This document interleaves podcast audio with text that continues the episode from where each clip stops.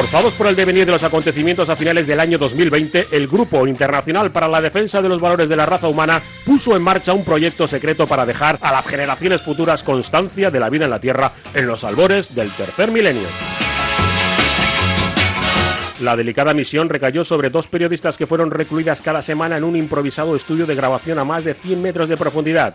El proyecto se llamó Bunker Podcast y solo pequeños retazos de audio sobrevivieron a lo que ocurrió después. Bienvenidos al búnker.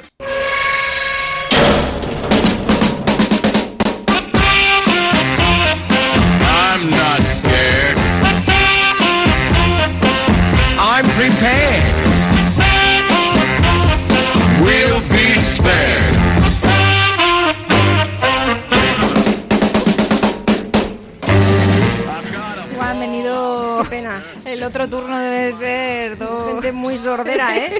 con, con problemas de oído Eso importantes. debe ser la gente que Oh, cuenta para la después del siguiente apo- apocalipsis. Del primero no, del segundo. Ah, ya. Que ya la gente tendrá el umbral auditivo cada vez más chafado y necesitarán hablar más alto y ponerse más alto los cascos. Ah, pero piensas, por ejemplo, que en el año 3000, cuando nos vayan a escuchar, ¿tendrán el oído más agudo o al revés? Estarán revés. todos reguetes sordos. Muy. Que igual no, a lo mejor han trascendido ya las fases del conocimiento del autocuidado humano, han ido rebajando el volumen de todo lo que iban escuchando y a lo mejor en el año 3000, con un susurrito, ya se entienden entre ellos y no gritan. en el Pero Congreso no. de los Diputados susurran en el año 3000. No, eso solo pasa Ni en palo. Francia. En Ya. Francia hablan bajito. ¿Sí? Pero, pero, y en otros sitios de Europa. Pero aquí no, no, no. Y eso de bajar, dices bajar voluntariamente volúmenes. Yo qué Eso sé. no va a ocurrirse ahora mismo. A ti te pone, te pone el móvil. eh, eh, esto va a perjudicar Esto a. te va a dejar sorda. las, las cajetillas de tabaco con los pulmones destrozados están aquí en el móvil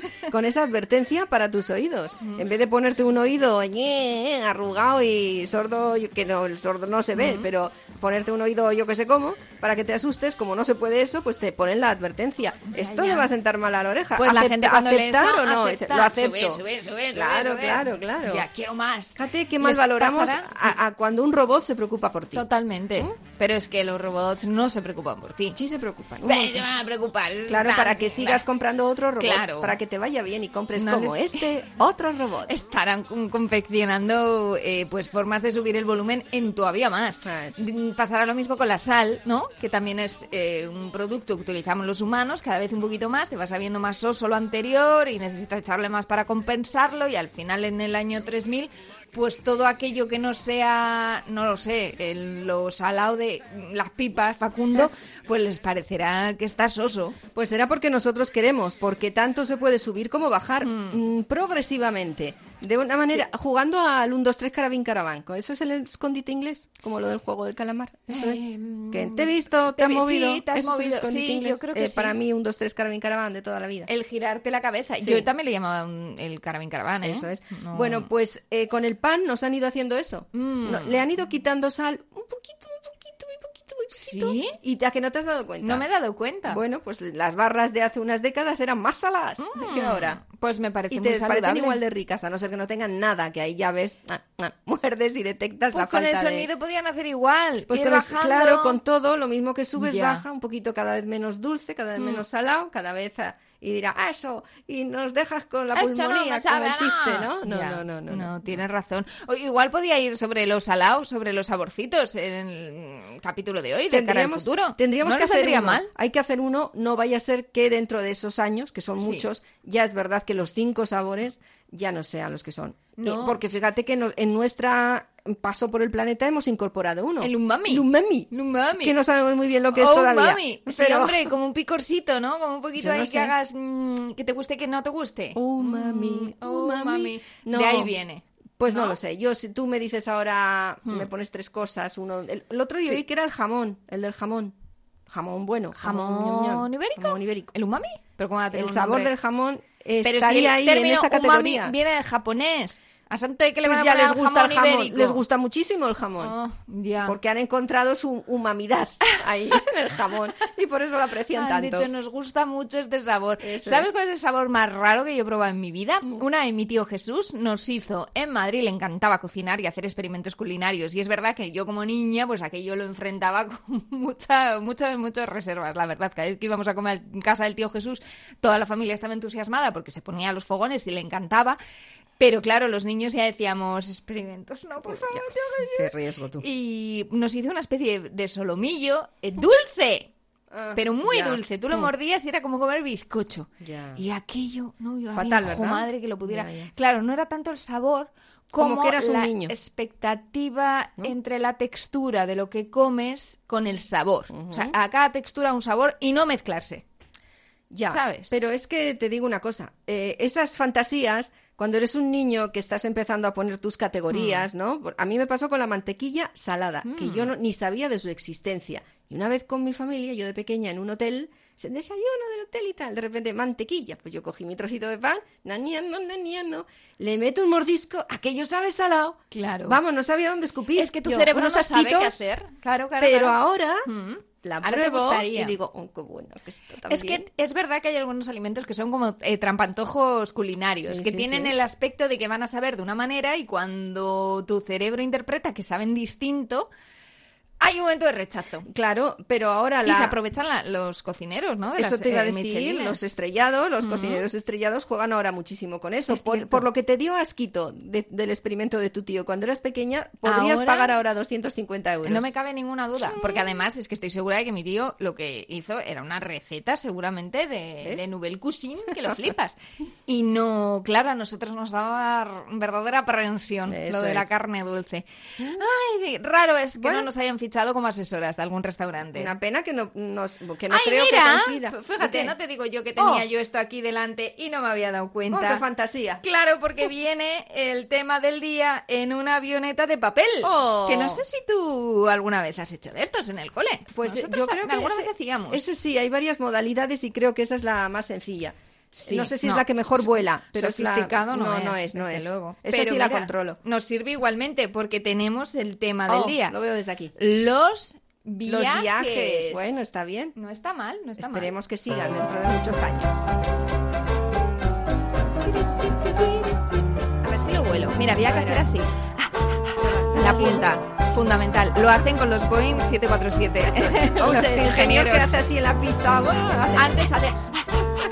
Y luego ya que despegue. Te voy a comprar un avioncito para volar en nuestra luna de miel, amor.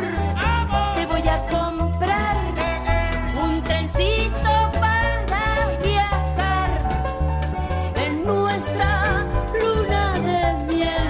Pues no es tontería, ¿eh? Lo que cantan en ¿No? el chipi chipi. Caminar.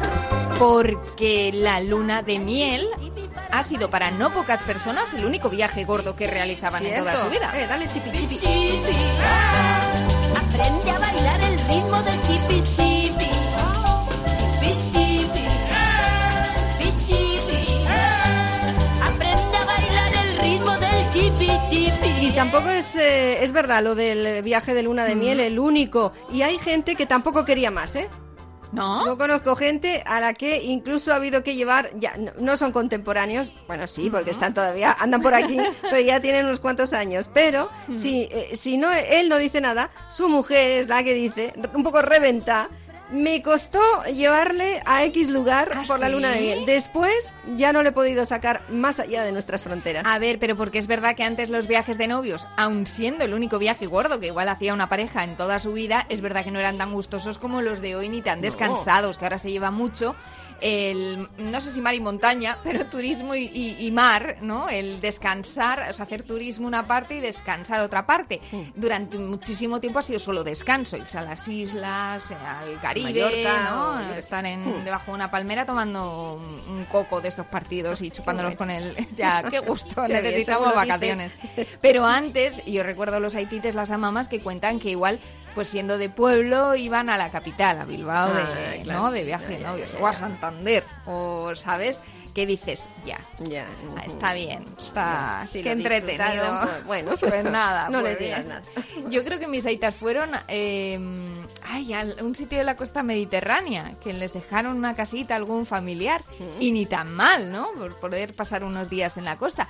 Pero es verdad que mucha gente, pues claro, eh, lo de los viajes ha sido una cosa más pues es que en realidad hace poquito, por- porque solamente por la economía ya era una cosa que no estaba al alcance Claro de, sí. de la mayoría, ¿no? Se ha democratizado. Es verdad. Antes de las bodas también hay otros viajes que últimamente se llevan mucho. Mm. Eh, digo últimamente de unos años a esta parte, que antes tampoco era tan habitual. Las despedidas de soltero. Cierto. O igual siempre ha habido despedidas de soltero. Pues igual de una u otra manera algún tipo de fiesta sí, ¿no? eh, se ha hecho, pero ¿cuándo se decidió sacarlo más allá de los límites municipales? De tu comarca. De ir a jorobar a otras personas porque se casara tu amigo, pues que lo aguanten los del pueblo al menos, ¿no? Tienes razón, es Claro, verdad ¿qué que culpa ya- tienen en Gijón de que se case uno de Bilbao? Es o más allá, o en ¿Qué Madrid o culpa en tienen los logroñeses Eso es. de que la gente se case? Es Claro. cierto, tienes razón. Y hay sitios que de repente, por lo que sea, se ponen de moda para despedidas. Hmm. Y allá va todo el mundo. ¿Y cómo van? Van bien, pero ¿cómo vuelven? ¿Cómo vuelven? ¿Y cómo están allí? ¿Y cómo es aquello? Y encuéntrateles. Madre. Pero o encuéntrate a ellas también. Se Da supone igual, que también Con los pe- penes en la cabeza. Da igual, Uf. son muy muy parecidas, muy muy sí, horteras sí, sí. normalmente. eh, Pecan de lo mismo. Madre que sí. Y, y para muchos es también una salida, un viaje con los amigos, en realidad, ¿no? Cuando hacen una despedida de soltero y se tienen que ir a otro lugar y preparan una maleta y es uno de los viajes que algunos recuerdan con mucho cariño. No tanto eh, los protagonistas de la celebrísima película Airbag que se encuentran con una movida después de la despedida de soltero. Es algo así como una road movie, que podemos hablar del propio concepto de, de road movie, pero entre amigos que la han liado pardísima en una despedida de soltero, terminan con el coche cargadito de cocaína, no se les ocurre otra cosa que esconder la cocaína en los airbags que dan nombre a la propia película y cuando se encuentran con la Guardia Civil que les para en la carretera, pues se ven en el apuro de no ser descubiertos. La Guardia Civil está graciosísima esta escena que, que ha pasado a la historia del Sí. mundo del cine porque el Guardia Civil les da, cada vez que habla, golpecitos en el coche. Y los que están dentro del coche cargaditos de cocaína eh, tiemblan por si eso supone que estalle el airbag, cosa que al final efectivamente ocurre. Buenas tardes. Buenas tardes. Eh, ¿Por qué no ha frenado antes? Perdona, gente, ¿se refiere antes en el tiempo o antes en el espacio? Buena pregunta. Lo primero significaría haberles visto y por lo tanto haber frenado con anterioridad. Lo segundo, que aun habiéndoles visto y frenado, el coche no se hubiera detenido a tiempo. Interesante. Entonces su pregunta tendría como fin aclarar esta cuestión. ¿Quién es el culpable? ¿Vehículo o conductor? Culpable. Lo comprendo. Otro dilema. Claro, no podemos ayudarle si no formula otra vez la pregunta correctamente. Mirad, listillos, os sacáis los papeles del puto coche ahora mismo o os empapelo a los tres hasta las orejas. No para de dar Coño. golpes al coche. Que nuevo. ¿Y qué? ¿Y qué que sea nuevo, coño? Oiga, le he dicho ya que soy abogado, payaso. Idiota. No le haga caso, es que está borracho. Salgan. Sí, pero no golpee el coche, por favor. Salgan del coche Oh, ahora Da ¿Qué coño hacen? ¡Joder! ¡Paren eso, coño! Disparan al airbag, sale toda la cocaína. Todos los polvos de talco. y salen de allí, vamos, que se las pelan.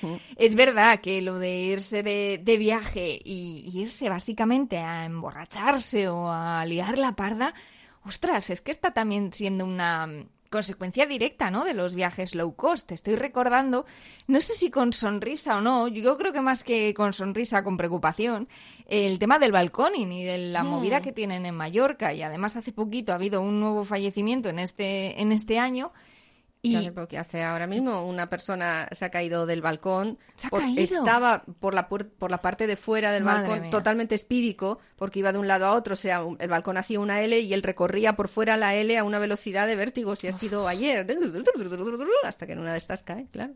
Pero es adiós, que adiós. No es un. Es que no es un caso aislado. No, no, no, no. Y esto es, es fruto de gente que, que, que hace lo que muchos siguen asociando al- a los viajes, ¿no? Al ir a un lugar a desfasar como no lo harías porque sabes que no lo puedes hacer en tu propio entorno, Mm. porque sabes que te traería consecuencias. Pero cuando vas a otro sitio, ¿qué pasa? ¿Se rompen las normas? Pues sabiendo que los lugareños, y con razón, se enfadan muchísimo, Hombre. porque se ve ahí no solamente el destrozo, sino la falta de respeto de persona eh, que te visita hacia ti. Que si una cosa es que hagas exactamente lo que vieres, como el dicho, y otra es que hagas todo lo contrario, o Ya. te- lo, justo lo que no hay que hacer, ni sobre todo lo que sabemos que no harías en tu casa, ni en tu sitio, ni en tu ciudad. Y eso cabrea un montón. Así Sí, que sí. a veces ha habido grandes trifulcas entre visitantes y lugareños, como Es los partidos, cierto. pero como en combates de boxeo. Que no sé si esto habrá pasado siempre. O sea, cuando uno viajaba lejos de toda la vida, estoy pensando en exploradores, en gente que iba a hacer incursiones a otras culturas,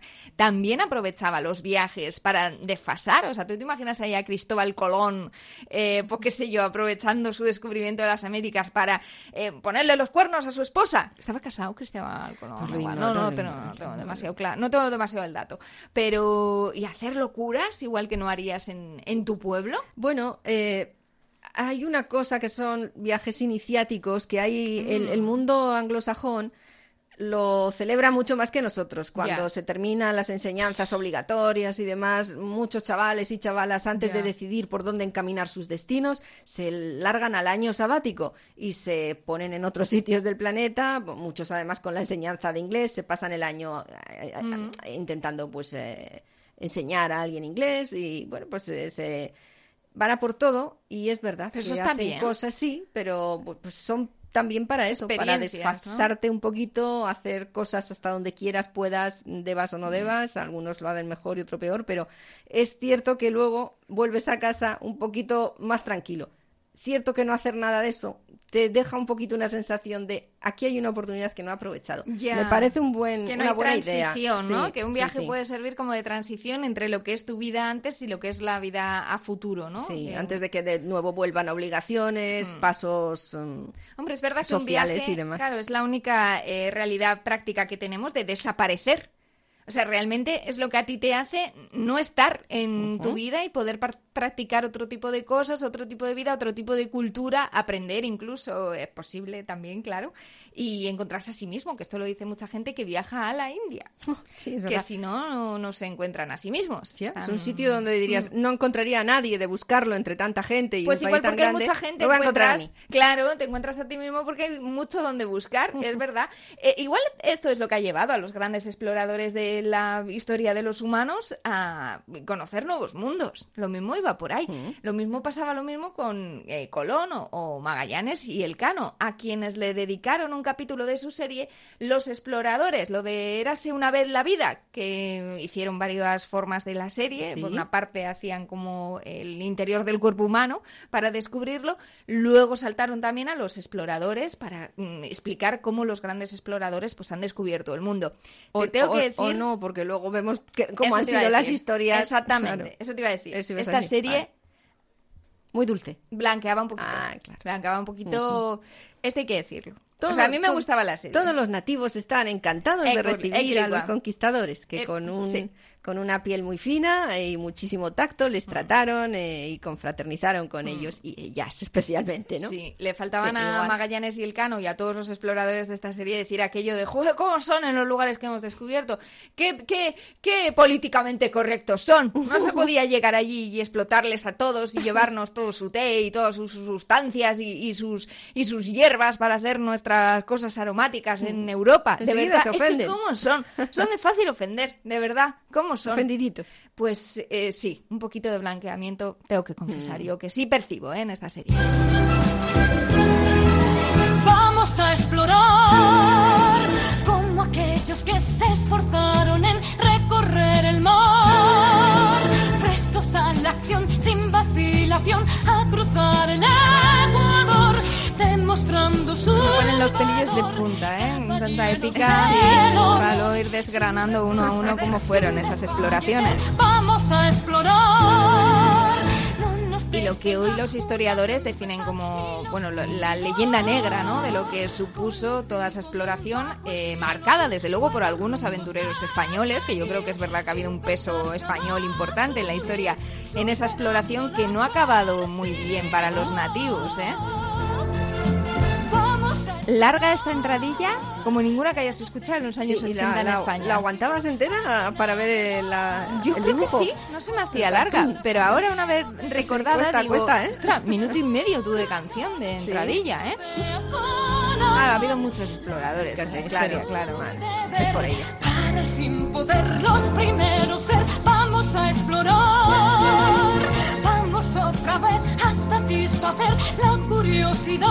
Y, sí, y más cosas. Y más da cosas, curiosidad. y Y más van a cosas. satisfacer mucho. Hombre, gustillo tendría, ¿no? Para los que emprendían esos viajes, el, el descubrir lugares que nadie hubiera descubierto, ¿no? Podríamos ser todos, o dentro de cada uno de nosotros, haber un conquistador. Toda esa gente eh, que vemos en callejeros viajeros, Sí. eh, ciudadanos por el mundo, Sí. podrían ser eh, Elcanos, Magallanes, en una escala muy chiquitita, muy Ya, ya, chiquitita, ya, ya. y que se quedan allí a conquistar esa tierra con su presencia, sus ideas empresariales y su nostalgia por el jamón ibérico. A ver, pero los de los que aparecían en callejeros viajeros tampoco iban ahí a invadir, a colonizar. O a, bueno, algunos sí, ¿no? ¿O No, sé, porque algunos tenían unas ideas que, francamente, eh, las ponían en marcha y con, con un arranque como el de Iñaki, fíjate tú.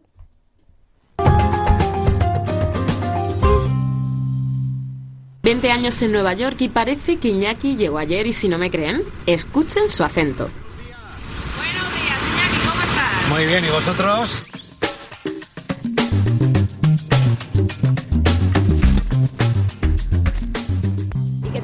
Aquí?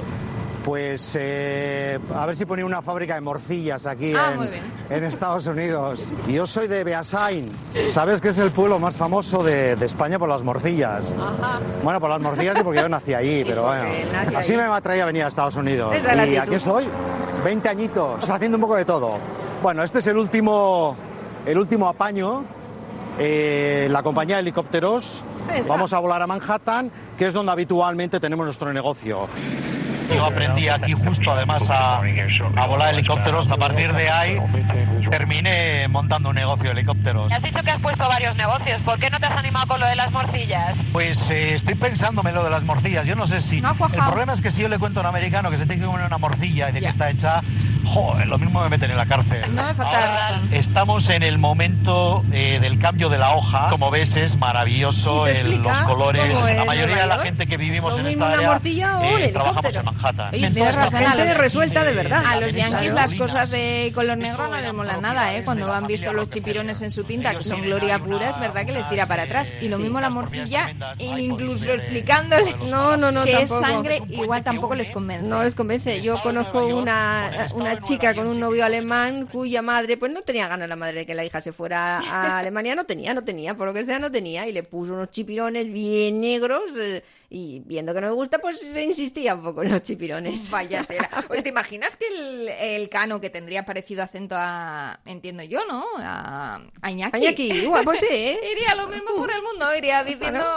qué pasa, a ver si no iban a comprar, pues qué sé yo, algo que quisiera, las monedas de oro de, de las Hispanias, o el, vamos, como se llamara en el momento. Claro, es verdad que, que, que los viajeros tienen que ser un poco respetuosos con aquello a lo que van. Está bien, Que no me sí. parece mal ir a venderte mm, La verdad es que o lo que toque a donde sea. Muchas veces somos muy cabestros. Pero somos un poco invasivos, ¿no? Mm. Igual. Sí, Eh, sí, sí, sí. No, no hemos respetado demasiado. Y sobre todo en los viajes grupales. Los Mm. viajes grupales son todo un mundo, es un proceloso mundo. Es, es algo que dices, bueno, pues hay gente que los prefiere porque va más acompañado, pues no le gusta viajar más solo o se Mm. siente inseguro y dice, pues vamos muy guiados y muy acompañados de gente. Pero se crea allí un microclima que es todo un reality show. Ya. Yo he vivido cosas siendo, Claro. siendo guía de expedición. A ver, es que esto he vivido era cosas terribles. Como antes de Gran Hermano, ¿no? Era- O sea, todo se magnifica. Exactamente, pues en un viaje pasa lo mismo. Se hacen los grupitos y a los tres días ya un grupito va a por otro grupito. Alguien que resalta ya es el que Y le el tienen manía a otros. eso es. El guía normalmente se le suele sacrificar por cualquier cosa Mm. también, enseguida puede dar movida. Eh, no, no debes decirlos o dejarles decidir mucho porque te la lían. Mm. Eh, a mí me lo recomendaron, transgredí la norma y me arrepentí no, hay que, no hay que dar opción. Muchísimo. No, no, no. Pero en la vida no hay que dar demasiadas Y opciones he visto porque te gente marean. que viaja en eso, o sea, se, está 11 meses trabajando, seguramente siendo tan anormal como lo es en el viaje, pero no puedo decir, bueno, estos 15 días me voy a tomar yo a mí mismo un poco no, no tan en serio, voy a relajarme y no voy a jorobar el entorno. No. Da igual, lo pudren todo. Hmm. Y dices, esta gente que acaba de pudrir a este grupito que podía haber viajado Ya. y hacerse hasta amigos y tal, están ahora mismo como si solo falta Jorge Javier en el medio para que Joder. ya todo estalle y, y son terribles Ya, ya, y, ya. y lo chafan todo, ¿eh? Incluso estando de vacaciones, que alguien podía Claro, pensar, por eso, podéis, porque- eh, eh, aflojar un poco. Has venido al premio del año y la gente que está contigo también, pues no, lo emponzoñan todo hasta que la lían. La verdad, el ritmo de estos viajes en grupo no ayuda. No. Da muchísima tensión. El que mejor lo contó fue hace mucho tiempo, Gila, Hmm. y hay cosas que siguen igual. El verano pasado hice un tour por Europa. Recorrimos en 11 días 19 países. Deprisa, ¿eh? A toda no? pastilla. Vamos, vamos, vamos. Que me hago pipí en Holanda, señora. Pero qué bien. Ahora puedo hablar de la torre inclinada de Londres. Con conocimiento de causa. Puedo hablar del Museo de la Ubre. Del museo, porque la Ubre ni la vi. Estuvimos en el pueblo ese que las calles son de agua, que venden los solares por litros cuadrados. Estuvimos en el monumento al soldado descolorido.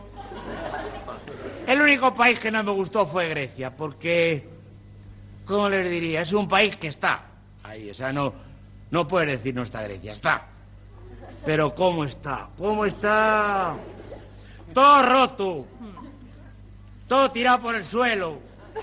Viejo del año la pera. Claro que no lo vimos bien, porque llegamos con el avión y preguntamos, ¿qué país es este? Dijeron Grecia, de nada, y el avión otra vez. Eso es el ritmo, ¿eh? Ese es el ritmo. Ah, hay ritmo, sí, sí. Y además estos son los típicos viajes en los que te van enseñando las cosas que hay que ver, tiqui, tiqui, tiqui, tiqui, foto, foto, foto, foto, foto. Y luego ocurre un fenómeno que es verdad que yo no me había dado cuenta, pero que describió muy bien en su momento mi padre, que es que cuando tú vuelves, como te encuentras con una persona que ha estado, por ejemplo, en Grecia y, mm, y le digas lo que has visto, lo que aparecía en el must see, en el, lo que tenías que ver y te has sacado foto, enseguida te dicen, ah, pero no fuiste a ver la, la fuente del Farinskonskins. Y tú dices, no, pues no, la fuente, ay. Pues te has perdido lo mejor. Qué gentuza. Esta gente, o sea, ¿de qué campanario hay que colgarle a la Sí. gente que dice eso? Siempre te has perdido lo mejor, exactamente lo que no hayas visto por la razón que sea. Eso era lo mejor para esa persona. O sea, ¿tú te puedes creer? Son gente que tiene una envidia extraña, porque si ya han estado allí, lo han disfrutado y parece que les da gustito chafarte a ti un viaje posterior. Pero si tú ya has ido, déjale disfrutar. Pues te- mm, no sé, les da vergüenza no poder volver o, bueno, les da envidia eh, Debe- es el que es no de ser esa ¿eh? persona que ha vuelto a ese sitio. Yo qué sé lo que les da. Son, No son horrorosos. Gente asquerosa.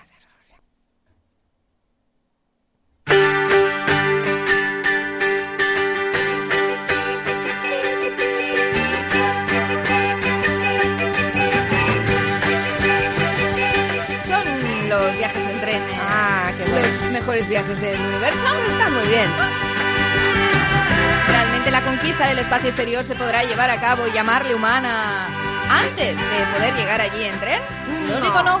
No.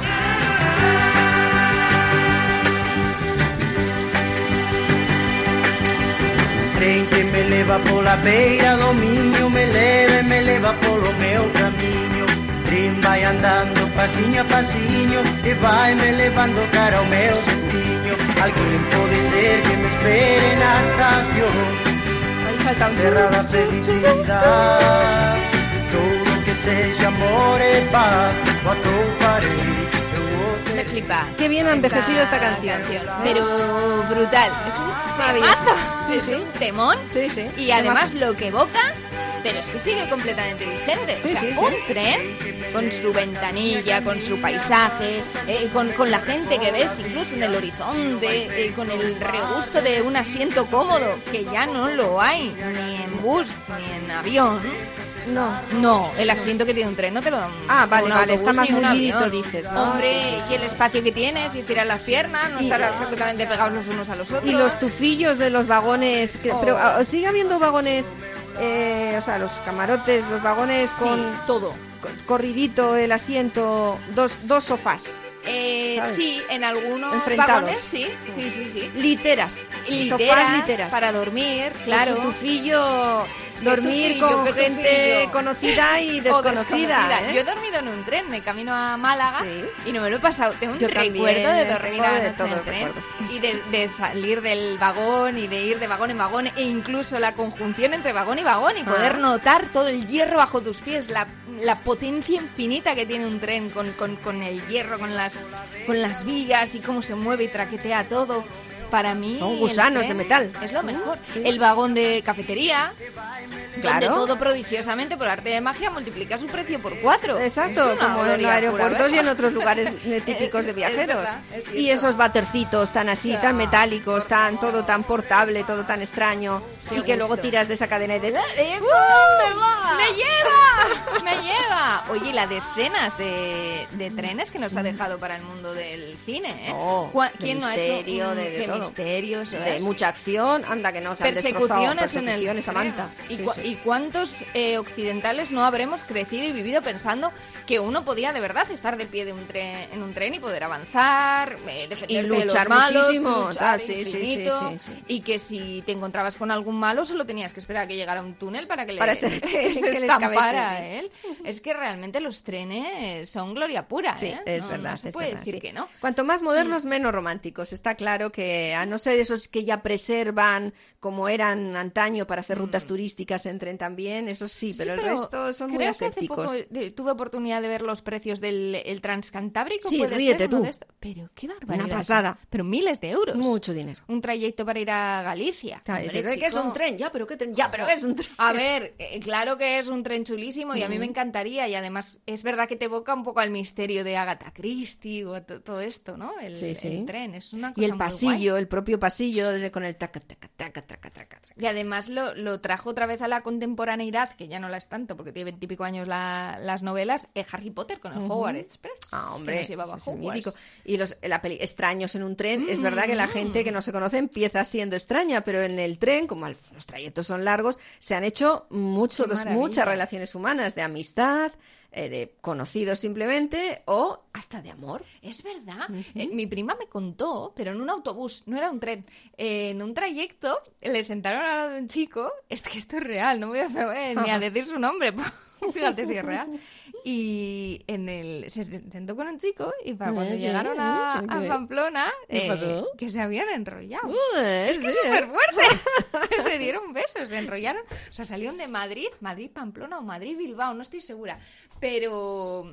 Como volvieron cuatro a cinco horas. No, no volvieron. Además era la época premóvil. O sea, era de... Ah, claro, ahí terminaba todo, claro. Eh, te, te obligaban al ghosting. Eh, Tal cual, la verdad es que sí. No sé si se dieron los teléfonos, pero también es verdad que tiene un poquito de romanticismo, ¿no? De, de- que también tiene mucho que ver con los viajes. Pues eso, no vamos a volver prima, a vernos. pero otra gente ha llegado más, ¿eh? En un trayecto así. Ya, ya. Sí, pues sí. está guay. Hombre, es cierto que cuando pensamos en los viajes vintage, parece que todo es más bonito, más romántico, aunque en realidad luego en la práctica, pues en- entiendo yo que será más incómodo Sí, realmente, porque, ¿no? bueno, luego eh, normalmente el compañero o compañera de asiento tampoco. No, normalmente tiene te sus toca cosas, tiene su un vida, señor o mayor, Va a lo igual. suyo, llevan un libro, Sí, sé, van con los comiendo cascos, chetos. ahora ya con el Instagram. Hay cosas horribles, la verdad. No son los viajes como antes y no son desde luego como deberían de ser, porque todos deberían de ser, no sé si eternos, pero sí largotes. Por ejemplo, eh, 80 días, que yo creo que es una buena cantidad de días para pegarte, oye, buen viaje. Hay ¿eh? quien les aprovechó muy Casi bien, tres ¿no? meses. Célebremente. Claro, Willy Fogg.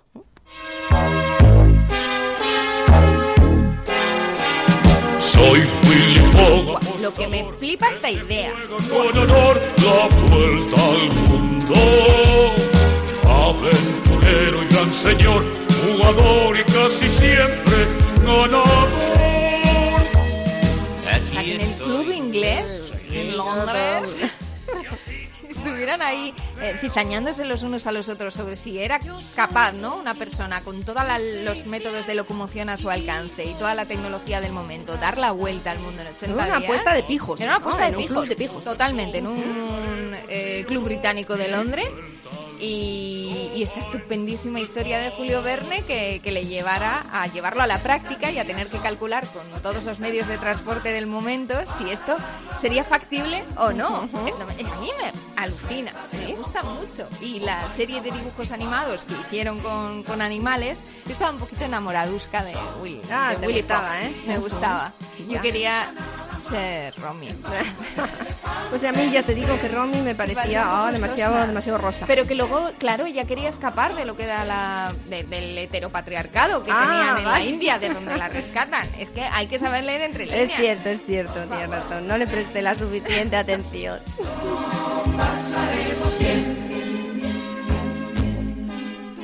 Y estos también montaban en tren, en barco, en globo, eh, pues que iban avanzando por el planeta y, y, y con, bueno, con un montón de aventuras. Un- Sí, es cierto. Ahora la gente sigue, hay gente que sigue soñando con dar la vuelta al mundo, que la- Mm. te la puedes comprar por 4.000 euros. Sí yo te puedes comprar el mundo, seguramente.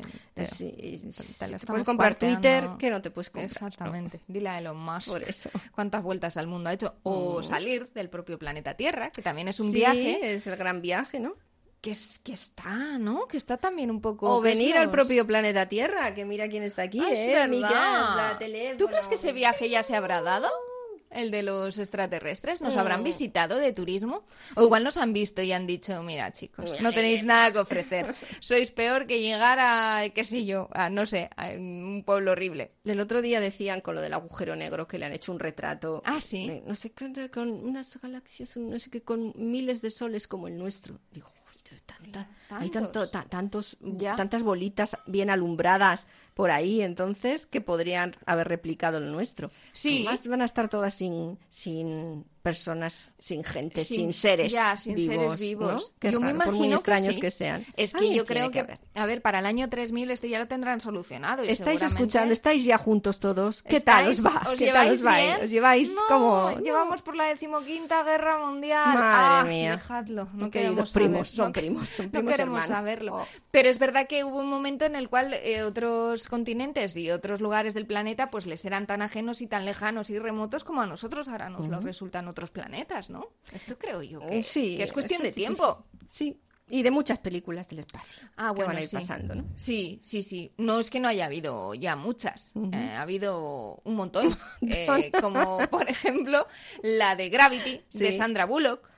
Que... Fíjate, y- Ay, va a hacer el spoiler. No, No. ¿qué spoiler vas a hacer? Pues contar el final. Ah, Eso puedes spoiler, contarlo, ¿no? no hay Sí. ningún problema. Que vuelve para acá. Es que es la única manera de Con que salud, alguien se apunte sí. a verla, porque es como le escuche esto y no le digas que acaba bien, te digo que la gente no la ve, porque menudo angustia de película. Está sufriendo. ¿Era George Clooney el que estaba sí, con ella? Sí, sí, sí. El que le Era dice... un poco claustrofóbica la película. George Clooney es como para darle una patada sideral y mandarle para el espacio infinito, ¿eh? O tanta gente deseó dar a George Clooney una patada sideral cuando dijo que se casaba después de haber asegurado a toda la población femenina del planeta que no iba a hacerlo nunca. Pero que- tú eres Sandra Bullock. Se te suelta el cinturón, te quedas vagando en el espacio y el otro se te pone de super coach. Tú te cagas en todo. Vamos, yo por lo menos sí. Está Sandra Bullock. Explorer alcanzado. Explorer me Está Sandra Bullock y George Clooney. Sandra Bullock se ha soltado de la nave y está ahí girando como una batidora, como en el, como en el toro loco de mi barrio. Pero ahí está vivo George Clooney. Los dos están vivos. Pero luego no, Ah, y ya se le está, aparece la- fantasmón. La que no quería hacer spoilers. Pues si ya has dicho que sí, que adelante. Pero la- el spoiler bueno, el de que Ah, acaba bien. Ah, yo qué sé. Bueno, total, que ella está ahí dando vueltas así, en plan... tu, tu, tu, En el espacio se gira muy rápido, ¿eh? Ya es lo que no, tiene. No Sí, te sí. creas que no. Y George Clooney, que sigue metiendo una chapa de... eh, Sandra, tranquila, dime, pasa dime tu posición. El GPS no funciona. No, puedo, no funciona. Pobre, No, pobre. No puedo. Nada. Qué no veo nada. Qué, qué horror. Lo hace bien, ¿eh? La Lo dobladora. hace súper bien. Y ella, mira. No puedo respirar. A- una coordenada. Le o sea, no es para darle con la mano abierta, Sí, sí, sí, con sí. todo el traje de astronauta en la mano abierta a George Clooney y volverle feo del tortazo. Qué pavo. Pues que te tranquilices, que te ¿eh? concentres. Cuando te dejan sonar el espacio. Piensa en los que tienen la Tierra, que hay que ser también percheno para decir esto. sí. Y dame tu coordenada. Y cualquiera está tiene un día malo. traje de astronauta ahí que le queda poco oxígeno, como Sí, a mí ahora que estoy asada de Yo la también vida. estoy asada Y hoy, hace ¿eh? calor hoy, Uf, sí. Hace, según que está fatal. Voy a restringir Y el le, agua. sí, restringe el agua, que es lo que le viene a decir George Clooney a Sandra Bullock durante toda la película, pero con el aire. Tú Mm. no respires mucho, respira a sorbitos, le dice. Esto es real, ¿eh? En una parte de la Para que no te dé el hipo. ¿no? Mira, de verdad. La Ya. exploración espacial como viaje en todavía tiene muchos flecos. Pues Leire, que lo sepan que esto aquí a- a- en los años, en los felices años 20 Mm. del siglo XXI, pero ya esos son los viajes que van a mandar cuando nos escuche la gente. de-. Cuando si pueden encontrar el formato con el que Mm. lograr escuchar esto, mm, compatible con los que tengan Mm. allí entonces, pues eh, estarán así de viaje Hombre, autopropulsado todo el tiempo. Mira, confortables. aquí a día de hoy que sepáis que eh, están estableciéndose los primeros cacharros, que son Sí. unas mochilas, Mm. para que una persona se autopropulse Ah. con ella hasta el lugar donde alguien quizás sea capaz, se ha quedado eh, estancado o atrapado en una montaña, ¿Qué me digo? un excursionista no perdido al, que no se puede acceder en un helicóptero, Mm. pues un médico puede autopropulsarse hasta donde está esa Esto persona. mola muchísimo. Y yo qué sé, darle agüita y paracetamol. Hasta ahora la, última, la única autopropulsión que yo he visto es la de los chorras estos en la playa con el chorrazo de agua Ah, para sí, abajo. sí, eso. Eh, no le veo yo a un médico montándose ahí. Pues andamos por ahí, pero Ya, fíjate ya, por ya. dónde andarán ellos. Irán ya que, que lo flipas. Todavía hay mucho, mucho que hacer, Ay, aunque algunos, viendo esas imágenes, preferirían algo más romántico, más inspirador, más épico. Memorias de África. ¿Qué me dices? ¿Qué Claro. memorias? Uf, qué- qué recuerdos. Qué, qué historión también, ¿eh? Sí, sí. Qué manera de colonizar, de cambiarlo todo. bonita. Qué música tan requete chula y qué... mm, Guapa estaba Meryl Streep muy guapa. en la película. Esta es la escena en la que Robert Redford, o sea, esta es la peli en la que le lava el pelo. Sí, esa es. Que A sí. mí me vendría muy bien. Es un Robert Redford que me lavara el pelo. de- con Porque atención capilar. Muchísima Qué pereza. bien, sí, Una mascarilla, pereza, todo, todo. eh, masaje capilar para que crezcan los folículos. Tengo un peluquero en África, sería la tuya, ¿no? Sí, sí, sí. Pero qué banda sonora, como dices. Qué bonito, qué bonito. Y qué historión de amor, aunque no Sí, vamos claro. a hacer spoiler. No, vale, no. Hombre, ya Que la peli bueno, ancianea, pero ya. es verdad que Pues no te- si la no reponen termina. para los más jóvenes. Ya. Termina sí termina, pero... No, la peli termina, la peli Sí. termina. Eh, yo lo pasé un poquito mal Sí. viendo esta película, pero disfruté Sí, es un muchísimo punto triste, pero sí, sí. Es, de cómo se que tiene- encuentran, de la estética, ¿no? De la Ah, sabana, los animales, de cómo el ser occidental lo, lo coloniza todo prácticamente, porque les trata, pues bueno, bien a, la- a los que viven allí, pero a los nativos, pero de aquella manera a la vez. Pero qué guapo está Robert Redford en esta También, peli. también. Es una película transportadora.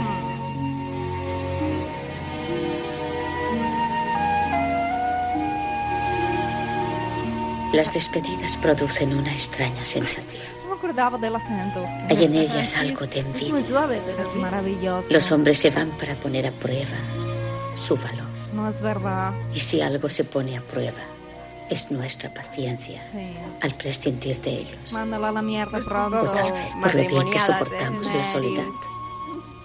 Pero eso lo he sabido siempre.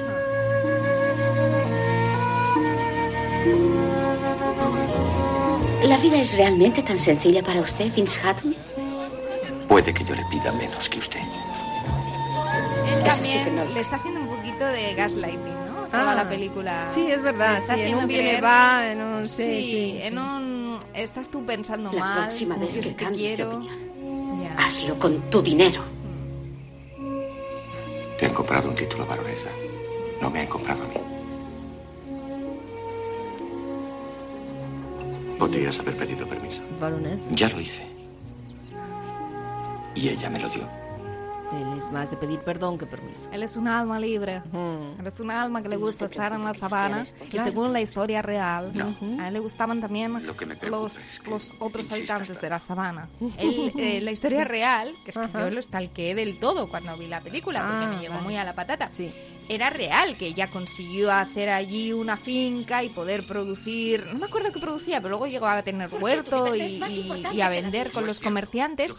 Y él, que se enamoró porque él era como muy aventurero, y es verdad que se llegaron a querer y a vivir juntos, pero él necesitaba más, él necesitaba libertad, él necesitaba conocer el mundo, él necesitaba sus experiencias y él necesitaba también relaciones de hombres, porque en la historia real se supo que él era bi, bi- bisexual y que le un vivi- vividor también vividor porque a ella le hacía pensar que no lo era o Ujú. que bueno que él quería vivir cuando en realidad pues lo que quería era igual algo más concreto que vivir y, y no acababa bien no Ya. acababa bien para la pobre baronesa Meryl Sí. que está guapísima por otra parte en la Cierto, película cierto. está elegante está muy fina yo fui a Túnez con mi clase en la universidad y tenía peor pinta que ella. Cuando se suponía que ella tenía que estar embarrada y luchando y en el campo y con los animales, defendiéndose, yo de turismo en mi Con- viaje. Con cuatro grados de más. Efectivamente. Te pones fatal. Y ya tenía una mala pinta, todos mal vestidos, llenos de arena, completas de sucios, sudados, asquerosos, pero ella no, no pierde la elegancia en toda la película. Bueno, la baronesa tenía un equipo, su, su séquito Ah, también, que le va empolvando Es en cuanto ella se descompone. Es verdad que eh, los viajes siempre van también muy unidos a... eh, bueno, ahora viaja todo el mundo, pero hay gente a la que le gusta de forma especial. No porque le guste hacer más viajes que otros, que también. Mm. Eh, les gusta porque tienen lo que se llama espíritu aventurero. Mm. Son de verdad gente que le atan muy pocas cosas, consiguen que les aten muy pocas cosas. Y muchas veces, pues es cierto que hasta no sirven en realidad para una historia familiar con la que hay que cumplir con tantos compromisos y estar, sobre todo estar, ¿no? Porque se quieren ausentar muy numerosas veces.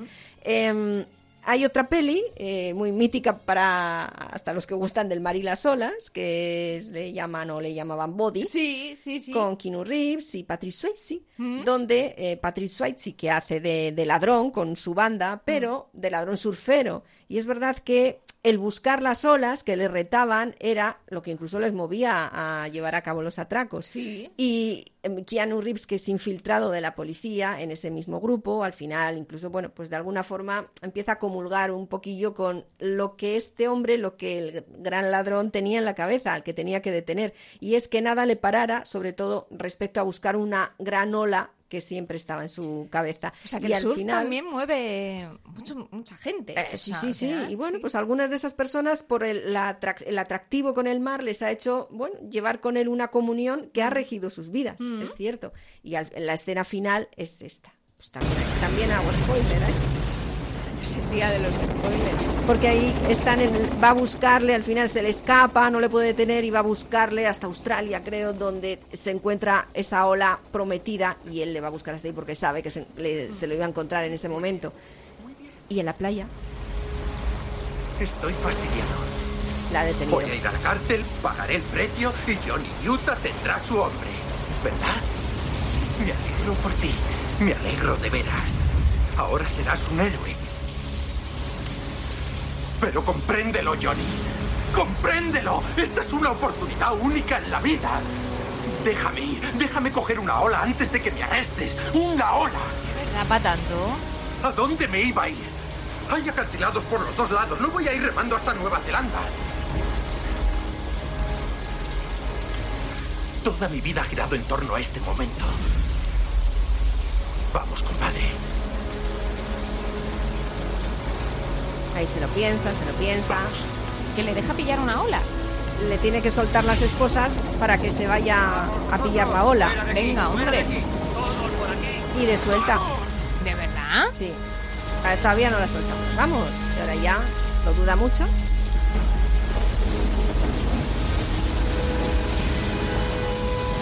Pero entonces son un poquito surfaholic. Sí. Bueno, y más que surf, claro, diciendo un tipo así, es verdad que meter en la cárcel a un tipo así es casi peor que matarle, ¿no? Entonces dice, él se va a matar en la, Ya, ya, en la ya. ola. Entonces dice, bueno, ahora ves, esas son las esposas. Pues que te vaya bien.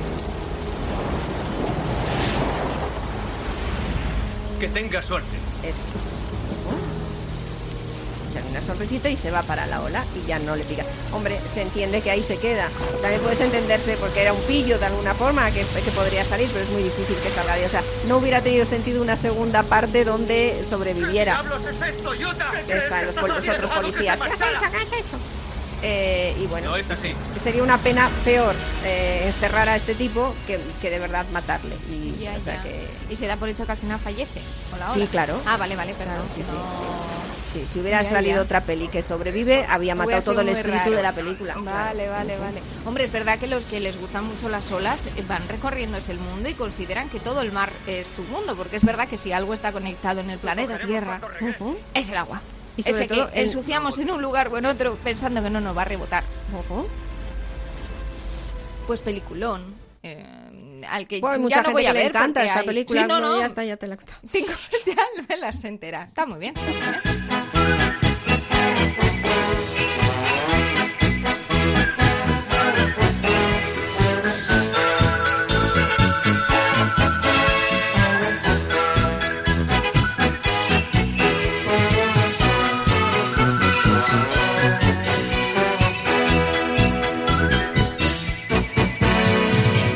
Viaje con nosotros si quiere gozar.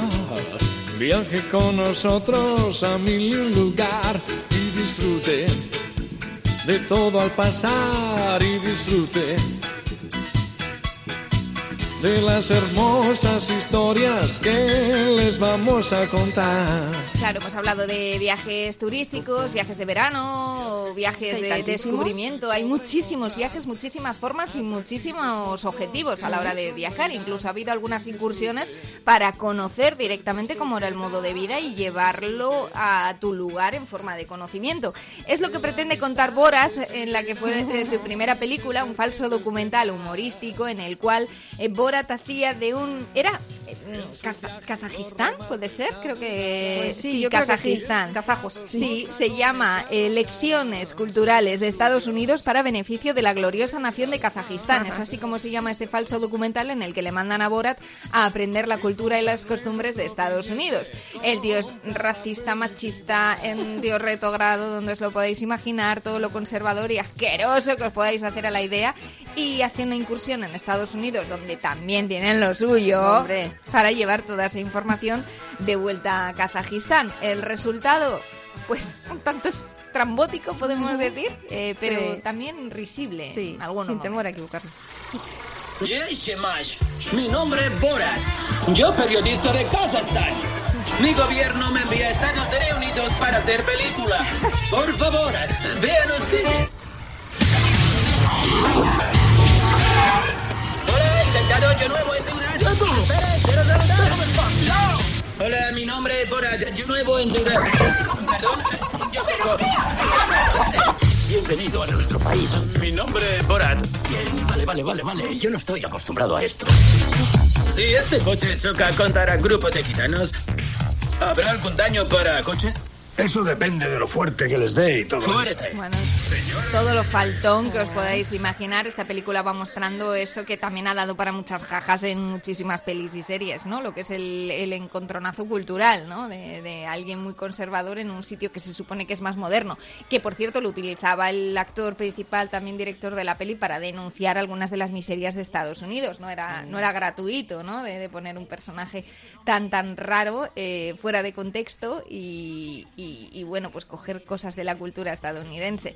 A mí al principio no me hacía gracia, pero reconozco que últimamente cuando le veo a este tipo eh, sí que me parece que tiene algo de diversión. Este tenía una misión muy muy clara, que era aprender de los Estados Unidos. Hay algunos viajes que no es que tengan un objetivo muy muy claro, pero que sí que son un auténtico sueño, ¿no? Para no pocas gentes que van pensando, ah, pues cuando seamos mayores, cuando ahorremos, iremos a no sé dónde, cuando mm, consigamos, mm, no sé, que, que nuestros hijos sean mayores, pues vamos a hacer un viaje, vamos a descansar, vamos a descubrir el mundo, es lo que le pasa a los protagonistas de App.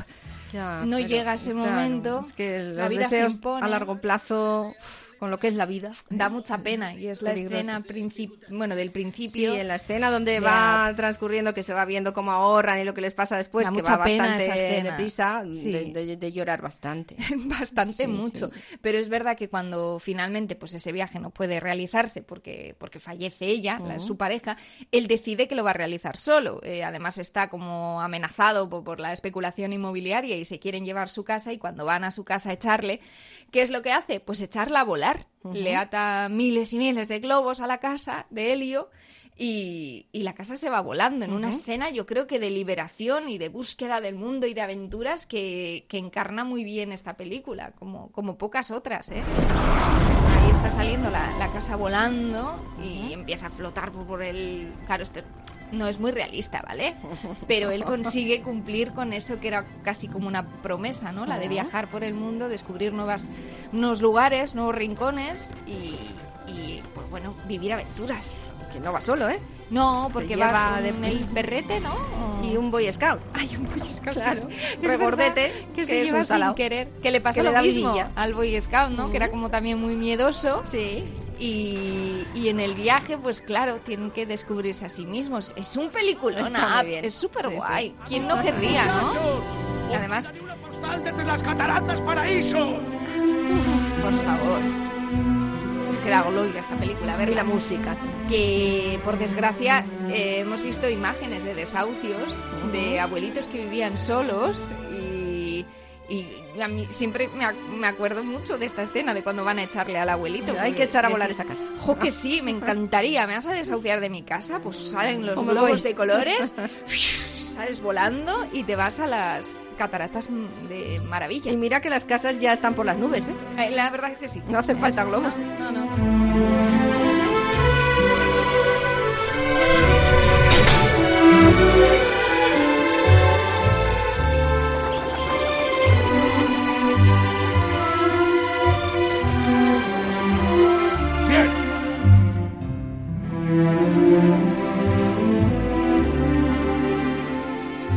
Cuando no puedes viajar, ¿por qué no puedes? Es que hay veces que no puedes, eh, no tienes ni esas dos condiciones esenciales que son el dinero o el tiempo, u otro tipo de posibilidades. Siempre te queda tu imaginación, eh, con la que quieres rellenar tu vida o rellenar esa persona que siempre has querido ser o que pensabas que ibas a poder ser y no has sido. Walter Mitty, en, la película La vida secreta de Walter Mitty, eh, es un hombre eh, con un trabajo, con unos deseos y con una circunstancia que le ocurre. Cada cierto tiempo, y es con bastante frecuencia, se le va la olla, como dicen en la película, se queda en un limbo en el que su vida se transforma absolutamente en otra, pero sin solución de continuidad. Está en una estación y echa tres pasos allá, salta una valla y entra en una escena de acción donde vuela, pega gente y tal, y esas fantasías de Walter. Mitty, bueno, pues van eh, acompañándole en una historia de verdad que es pues de superación para él. No consigo enviar un guiño a una persona. Vale, voy a echar un vistazo a su perfil. Ha dejado muchos datos en blanco. Ya, bueno, es que no he estado en ningún sitio Ay, pobre. que merezca la pena mencionar. ¿Y no ha hecho alguna cosa que merezca la pena mencionar? Algo habrá, hombre.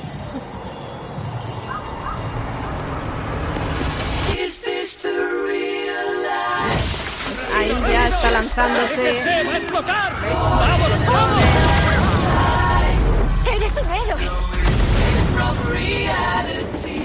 Eso está pasando en su cabeza Sí, es que se me ha ido la olla. mientras Ah, vale. eh, no ¿Y pasa nada, está quieto. Ah, A veces. Tenemos ante nosotros el gran privilegio de publicar el último ejemplar de la revista Life. Y para ese último número, acabamos de recibir el negativo 25 de Son O'Connell para la portada. Hombre, a mí no me importan los viajes con la imaginación, pero los reales mm, me tiran más, ¿sabes?